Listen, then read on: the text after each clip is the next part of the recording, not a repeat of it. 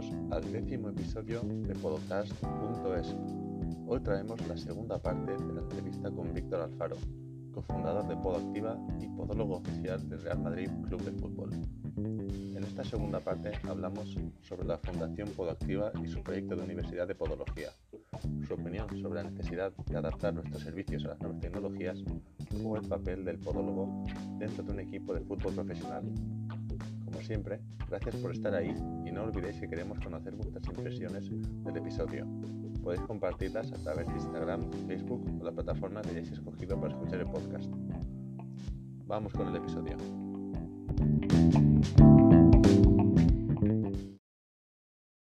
Muy buenas a todos y vamos a comenzar con la segunda parte de la entrevista a Víctor Alfaro.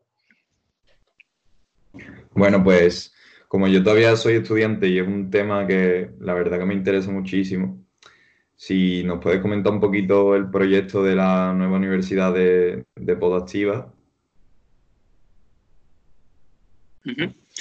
pues, pues, bueno, es un proyecto que, nace ya de casi dos años atrás y, bueno, la verdad es que nosotros mm, pensamos, y es nuestra forma de pensar, que, seguramente habrá gente que, la compartirá o que no, que se puede mejorar lo que se está haciendo en formación de podología. Y, eso es lo que nos llevó pues, a iniciar este proyecto de la mano de la Universidad de Zaragoza, que, es una universidad que tiene mucho recorrido y mucho prestigio. Nosotros vamos a ser un centro adscrito, en verdad no es Podactiva como empresa, sino la Fundación Podactiva la que monta el centro adscrito de la Universidad de Zaragoza ¿Qué diferencia tiene ese matiz? Bueno, pues una diferencia importante, que es la fundación no tiene ánimo de lucro. Es decir, nosotros no podemos sacar ni un euro de la universidad. No es un, no es un proyecto para que Podactiva gane ni un céntimo. Eh, todo lo que revierte la fundación se revierte a proyectos sociales o a investigación o a divulgación de podología. Eh, ¿Por qué pensamos que debíamos montar una universidad? Pues porque fichamos una media de entre 25 y 35 podólogos al año de todas las universidades de España. Creemos que viene gente que, está bien preparada, que han estudiado y, que seguramente han aprendido cosas, pero creemos que hay competencias básicas que no están bien resueltas y, que hoy por hoy, pues que yo creo que cuando terminase un chico una chica de estudiar podología, pues debería tener unas competencias pues como hacer una quiropodia perfecta, operar una uña, poder hacer una infiltración, poder anestesiar un dedo, poder hacer una ecografía, unas cuantas cosas, hacer un estudio biomecánico bien hecho, hablar de tecnología mm, de la que viene, o sea, no de la que de la que hubo también, porque yo creo que es muy bueno saber de dónde venimos, pero sobre todo de la que viene, porque vienen cosas que van a cambiar el mundo eh, como lo entendemos, sobre todo en la parte de la biomecánica. Y, de allí parte, de allí parte de decir, bueno, nos planteamos un reto de que queremos hacer una universidad que realmente sea de referencia. Nosotros solo pusimos una condición a la Universidad de Zaragoza para hacer este proyecto, que es que nosotros elegíamos el profesorado que es lo único que nos preocupaba. Y queremos que en esta universidad solo haya profesores que tengan bagaje con experiencia suficiente eh, para que de verdad puedan transmitir cosas interesantes. Aquí no va a entrar ningún profesor, ninguno, que haya acabado la carrera, aunque venga con su doctorado hecho. Y, no entrará, entrará cuando lleve 10 años trabajando. Pero hasta que no tenga esa experiencia, lo siento mucho, pero no puede enseñar a otra gente, porque no tiene ninguna experiencia profesional. Y eso, por desgracia, ¿Qué es lo que está pasando en otras universidades? Pues porque una universidad pública, oye, pues por puntos también tiene el doctorado, el otro no lo tiene, y hay un chaval, con todos los respetos, que no ha visto ningún paciente y está dando una asignatura. Yo creo que eso no es lo mejor para la profesión. Y, eso es lo que nos lleva a montar la universidad, intentando, pues bueno, realmente hacer una cosa que, eh, que cuando los alumnos acaben digan, ha valido la pena estar aquí. Y, egoístamente para nosotros, ¿dónde está? Porque, y, dónde está vuestro beneficio? Nuestro beneficio está en poder fichar gente buena.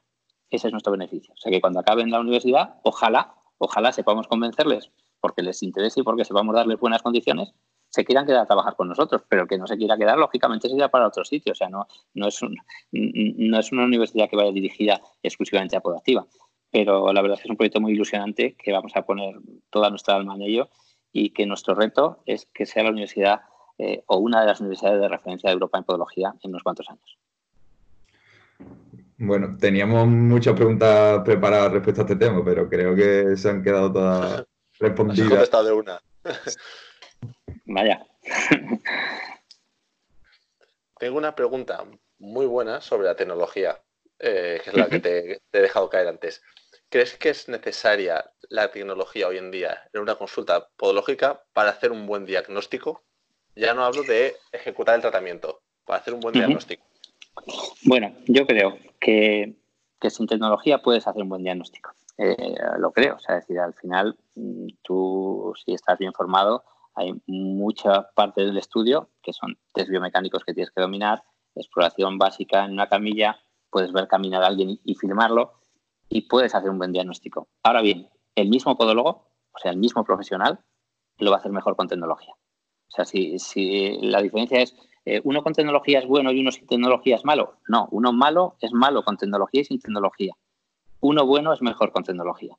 Esto es lo mismo que si dices Fernando Alonso corre lo mismo eh, conduciendo un, eh, coche de carreras que un Opel Corsa. No, corre más con el coche de carreras, pero es el mismo piloto. Hoy poder medir las cosas, poderlas cuantificar, hace que seas más preciso. Y eso yo creo que, que no será una cosa cuestionable dentro de unos años. O sea, yo, em, vamos, a mí me ha caído de vez en cuando algún chorreo bueno, pues por ocurrírseme la ocurrencia de decir que, pensaba yo que una plantilla hecha robotizadamente era más precisa que una hecha artesanalmente. Pero es que lo pienso, vamos, mm, me reafirmo mil veces. Eh, una plantilla hecha con técnicas de robotización precisas son infinitamente más precisas la fabricación que hecha a mano. ¿Por qué? Porque la puedes repetir, la puedes medir. Si va mal, puedes ir al diseño y decir, pues es que me he pasado de esto, me he pasado del otro. Eh, cuando nosotros hemos hecho miles a mano y nos funcionaban bien, pero el control no es el mismo. O imagínate que ahora, cuando, no sé, hemos tenido a David Villa en Japón mandándole plantillas y fueran distintas. Eh, no lo hubiéramos podido acompañar en su carrera, o a Fernando Torres, o a, tantos deportistas que han confiado en nosotros, pues confían porque saben que la plantilla que les llega es milimétricamente exacta a la, que le iba bien. Y, yo creo que eso depende de tu nivel de exigencia, que a lo mejor dice, no, es que yo, mira, para lo que yo trabajo no me hace falta tanta precisión bueno, pues también es una decisión que, es personal y que yo respeto. Pero desde luego, si yo no tuviera las herramientas que tengo, no tuviera el equipo de ingeniería detrás y no tuviera la tecnología que tengo, no estaría en el Real Madrid No tengo ni la más mínima duda. ¿Crees que el futuro de la ortopodología son los laboratorios de fabricación de plantillas? Por lo menos a niveles, a niveles más profesionales o de más élite.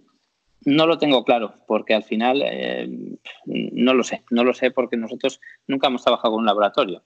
La verdad es que. no un laboratorio, digamos, entre comillas. Cuando, con laboratorio me refiero a que las plantillas se van a hacer, igual me he expresado mal, a que las plantillas se van a hacer eh, robóticamente.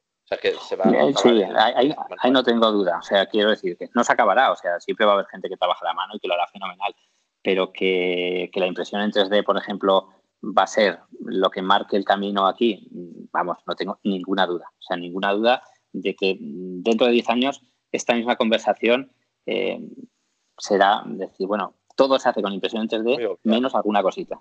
Pero no, me cabe ninguna duda que el futuro va hacia allí y hay otros sistemas de robotización, pues como mecanizado o dentro incluso de la impresión en 3D la gente confunde muchas cosas, o sea, y confunde una plantilla hecha con impresión de hilo, que las propiedades mecánicas son muy, muy pobres, a una fabricación aditiva de alta gama eh, que puedes aditivar con cosas, que puedes tratar con nanotecnología que puedes hacer eh, cosas que mecánicamente superan lo que había de lejos. Entonces, eh, ¿cuál es el problema? Pues que las impresoras que hoy tenemos en tal valen un millón y medio de euros.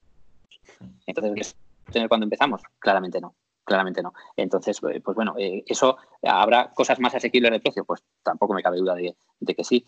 Mm, pero vamos, yo creo que, el futuro no va en hacer las cosas con moldes físicos sin poderlos cuantificar. Y que respeto y, estoy convencido que hay gente que haciéndolo así le va fenomenal y lo hace muy bien. Exacto. ¿Podrías eh, comentarnos, para la gente que no esté tan metida en el tema de la apología deportiva, cómo es el rol del podólogo en un equipo de fútbol profesional? ¿Cuál es tu papel? Pues, aparte de la prevención. Pues bueno, eh, yo creo que ahí queda mucho recorrido porque yo hablo con compañeros a veces que, están en otros equipos y, les cuesta entrar. Eh, yo creo que el papel es muy importante. O sea, no, somos la pieza más importante del equipo médico, somos una pieza más, pero creo que es muy importante que la podología esté dentro de los equipos médicos. Y, y eres una pequeña parte de ese equipo médico. O sea, no estamos ahí para ponernos medallas. Un jugador no gana una Champions porque lleva unas plantillas tuyas. No, gana una Champions porque son unos jugadores extraordinarios. Y tú estás para ayudar un poco, y ayudar al fisio, al médico, al preparador. Eh, ¿Cuál es el papel del día a día? Pues bueno, depende un poco del momento.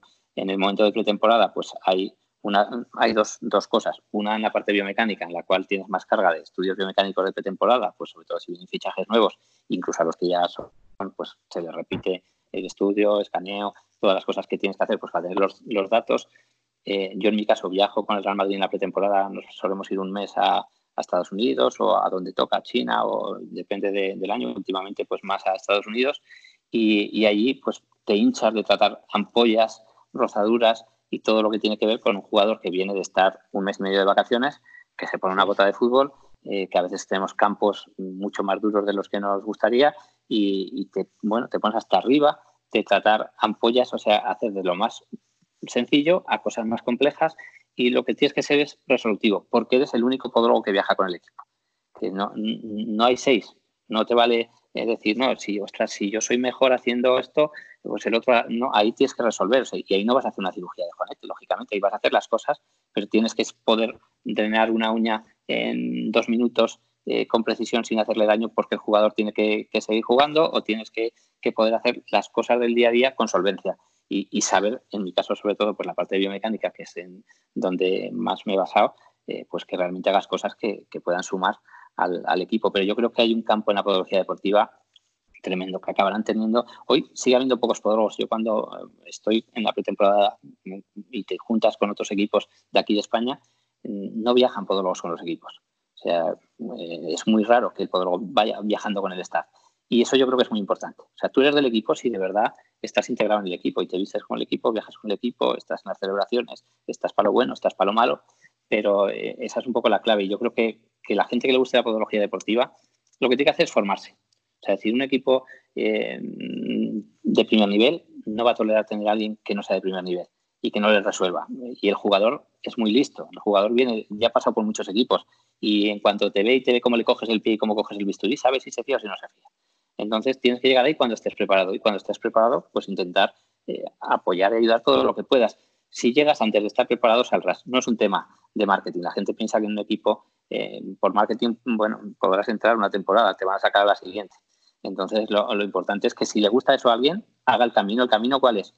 ¿Te gusta el fútbol? Fórmate en fútbol. Mira, nosotros montamos un congreso que será este mes de marzo, que es el Fútbol Podiatric, mm.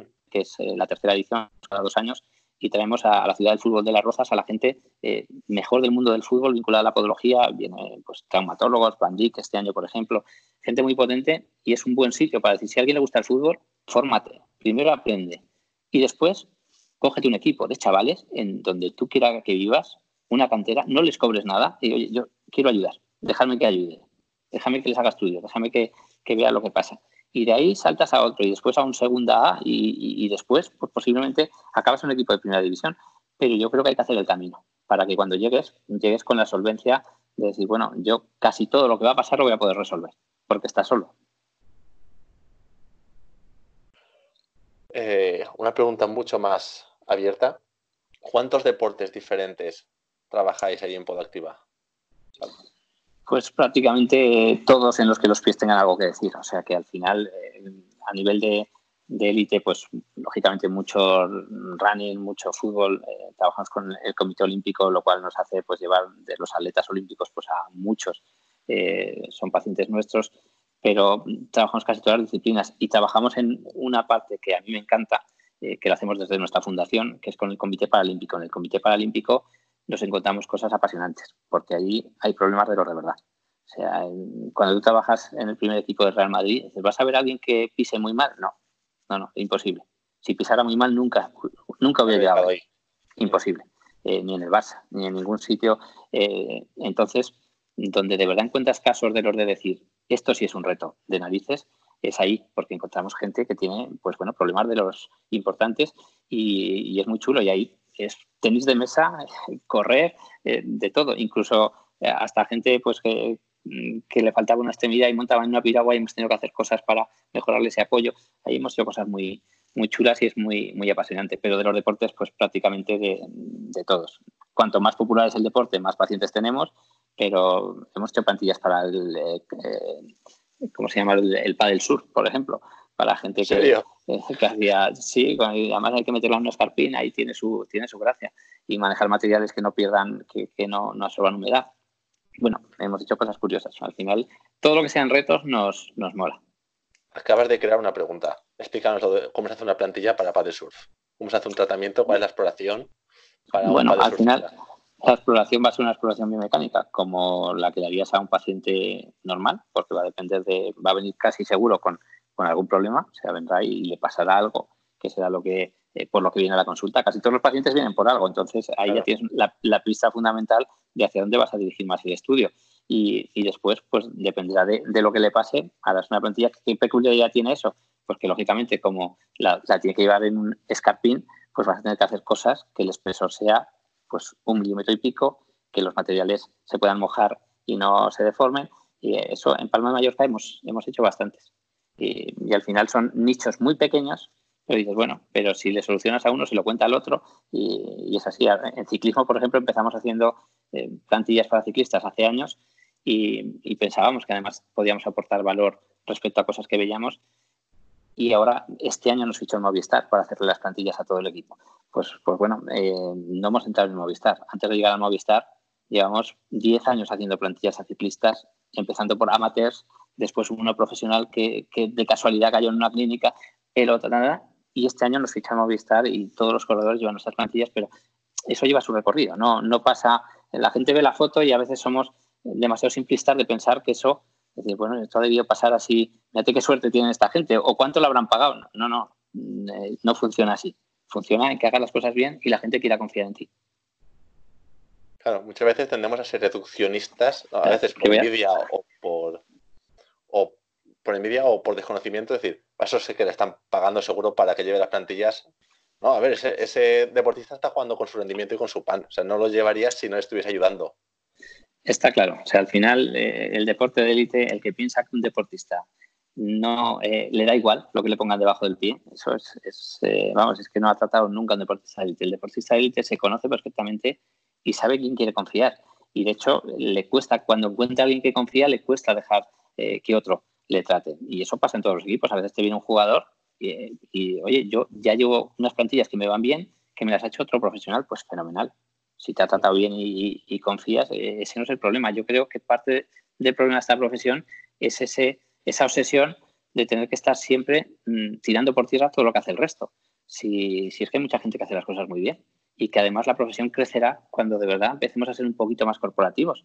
No, bueno, que, la gente compartirá no compartirá, pero casi todo el mundo hace las cosas con el interés de hacerlas bien. Yo no conozco a ningún profesional que diga, yo lo hago mal, adrede porque, porque quiero fastidiar al paciente, ¿no? Cada uno hace lo, lo, que mejor sabe hacer, pero es verdad que también uno tiene que ser consciente de sus limitaciones. Si nosotros lo que hacíamos hace 10 años estaba peor que lo que hacemos hoy, pero por un tema de formación nuestra, de tecnología, de medios, pues bueno, pues cada cosa llega cuando, cuando llega y no puede ser que uno diga, pues, pues mira, ahora como a mí eso me fastidia, digo que hacerlo todo sin ningún medio es igual de bueno que tener 3 millones de euros en tecnología.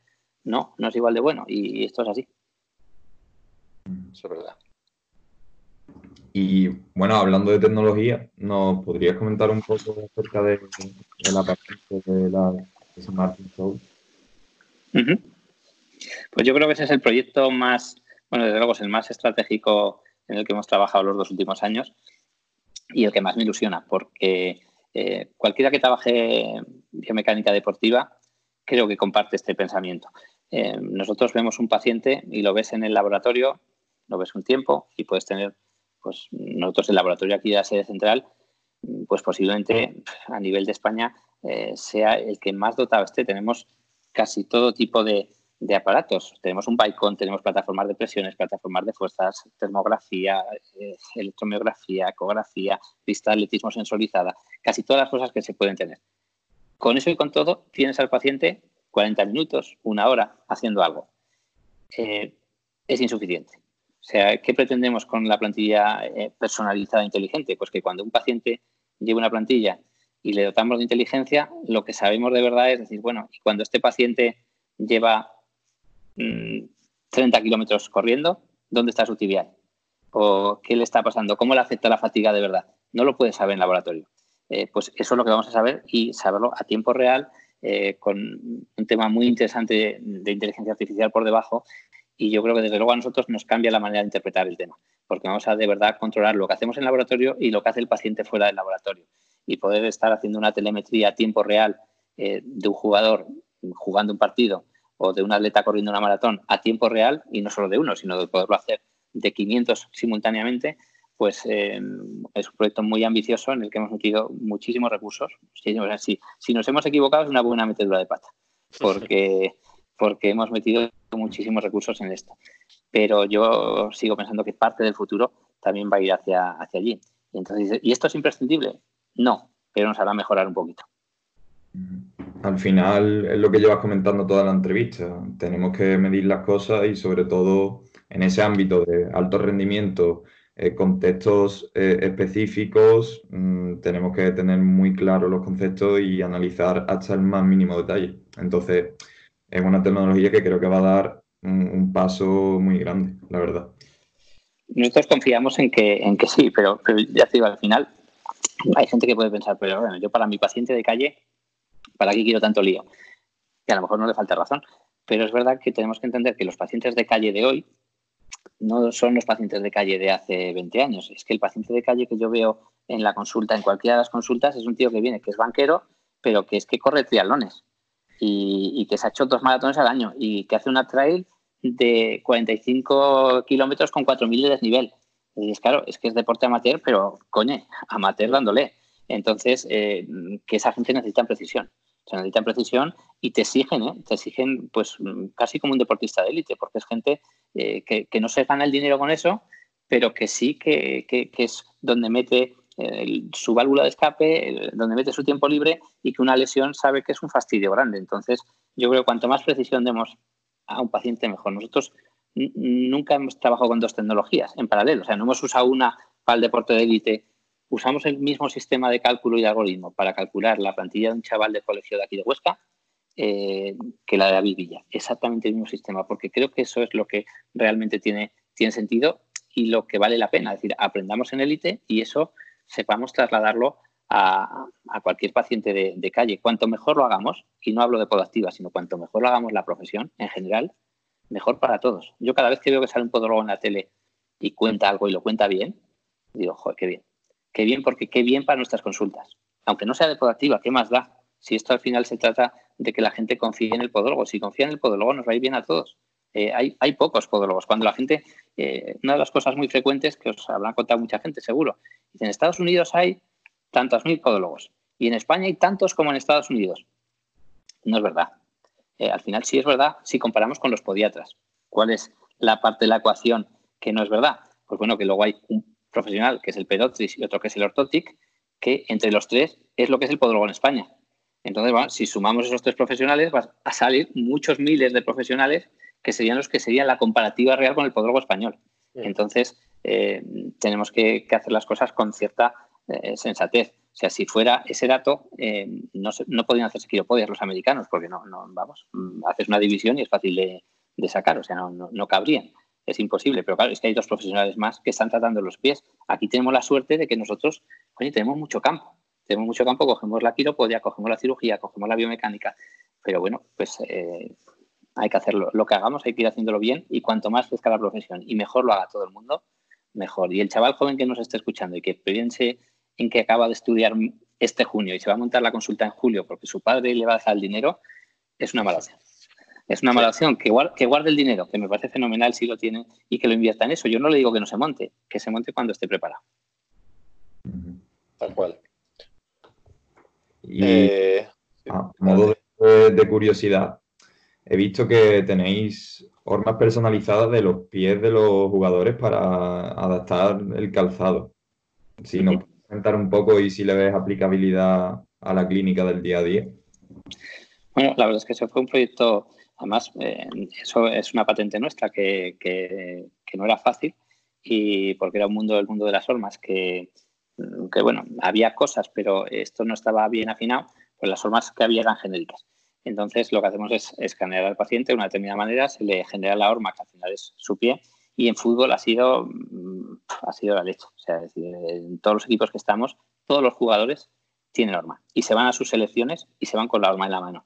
Porque estrenar una bota es como si hubieran jugado 20 partidos y simplemente con un día ponen la horma, la ponemos en el turco normalmente y con eso y unas horas la bota está absolutamente domada. Entonces, para deporte de élite ha sido un inventazo muy, muy bueno. Es verdad que eso en aplicación de calle tiene, pues sobre todo para paciente con deformidades, es decir, que tiene unos dedos en garra o un juanete muy marcado y no se va a operar, pues le podemos evitar algo de sufrimiento, sí. Vamos, eh, Víctor, con las últimas preguntas, más cortitas, las que hacemos de rigor a todo el mundo. Eh, una recomendación, o sea, alguien que recomiendes para venir al podcast en el futuro. Bueno, yo, eh, como te he hablado mucho de, de la especialización, yo creo que debería ser, o sea, si a mí me preguntaras así en global, no sabría muy bien quién decirte, pero te diría, mira, a nivel de biomecánica, ¿quién creo yo que por lo menos son dos personas a las que como yo conozco bien, sé cómo trabajan y tienen muchísima capacidad y saben casi todo de lo que se mueve en biomecánica? Pues mi hermano Javier y Antonio Gómez. Y los dos, que son los que dirigen la investigación de Podactiva, eh, yo son las dos personas que en España creo que más controlan de biomecánica, más que yo, y, que están muy bien, vamos, eh, al día de todo lo que se mueve y de lo que va a venir. Eh, si dijeras en tema de pie diabético, pues diría pues José Luis Lázaro, creo que es un tío sensacional, que aparte de que es eh, también muy buena persona, sabe casi todo. Tema de cirugía, pues quien yo más conozco y confío plenamente y son quienes operan en mi casa, pues Raúl Ramos y Pedro Nogales, creo que son dos personas, los dos de absoluta recomendación. Y bueno, si es que seguramente mm, habrá gente muy buena en cualquier sitio. Y estos te los recomiendo porque, porque son los que yo pondría la mano en el fuego. Yo los he visto trabajar, entonces sé cómo lo hacen. Pero bueno, eh, anda que no hay gente seguro que le da muy bien. Ah, Pedro lo tuvimos en el podcast cuando volvió de, Madagascar. Tuvimos en, el episodio es, un fenómeno. Es un crack. Es un fenómeno y, la verdad es que el, proyecto que han hecho allí es, es muy chulo y nosotros desde la fundación les, les echamos una manilla. Pedro eh, es el que lleva nuestro tema en Marbella y bueno, es un fenómeno. Buena persona, buen profesional y que ha hecho una curva de aprendizaje, al igual que el Raúl, que son las dos únicas personas que hacen cirugías complejas en Activa, de más de 10 años de curva de aprendizaje. Eso es lo que un chaval eh, que quiere hacer cirugía tiene que entender. que la puedes hacer, que es fenomenal, que es, chulísimo, pero yo no te operaría un juanete. ¿Por qué? Porque yo no, tengo, no te puedo dar la garantía de hacerlo. Eh, han hecho más de 10 años de curva de aprendizaje y si hablaras con Bernardino, eh, con, con, Rayo, con, con, cualquiera de la gente, con Piqueras, ¿qué curva de aprendizaje han hecho? Pues tremenda, tremenda y por eso lo hacen bien. Entonces yo creo que no hay que, no hay que correr y que debemos transmitir, cada vez que podemos hablar para podólogos jóvenes, hay que transmitir sensatez. O sea, hoy la ley nos deja hacer muchas cosas. No quiere decir que las tengas que hacer todas, solo las que sepas hacer. Lo otro es un desastre. Lo otro es un desastre. No quieres hacer una sedación si no sabes operar una uña. Ya vamos a ir paso a paso y luego, hombre, dejemos que trabajen los demás también, que igual un anestesista también se tiene que ganar la vida.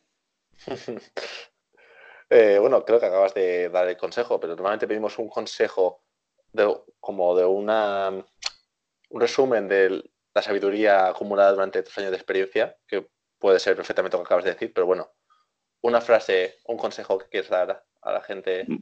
Bueno, yo, el consejo sería ir, no querer correr más de la cuenta, formarte bien y acompañarte bien. O sea, eh, al final lo más importante en la vida, y esto vale para lo profesional y para lo personal, es que estés bien acompañado. Si estás bien acompañado, mm, el dicho este, nosotros lo empleamos mucho. Y dice, si quieres ir rápido, ves solo. Si quieres llegar lejos, ves acompañado. Pues búscate un equipo, búscate un equipo que piense parecido a ti, pero distinto, que esa es la clave del asunto. Y, bueno, pues a, ilusionarte, a luchar por lo que te guste y a pensar que las cosas se pueden conseguir. La excusa de cualquiera que nos esté escuchando, que diga, es que, joder, es que yo no tengo dinero. A poco que tenga, no tendrá menos del que teníamos nosotros cuando empecemos. Ese no es no es el problema. El problema es la actitud, las ganas, el, querer trabajar y, labrarse el camino y hacerlo con la paciencia suficiente. Yo tengo 47 años, es decir, no, no hemos llegado ayer, ya empiezo a ser un poco coscón. Pues, pues bueno, que, el chaval que tiene 25, que tienes tiempo, vamos, para hacerte bueno, pero seguro. Entonces, pues haz, haz la curva de aprendizaje, disfruta con esto y pon al paciente en el centro de todas las decisiones que vayas a tomar y te vas a equivocar poco. Muy buen consejo.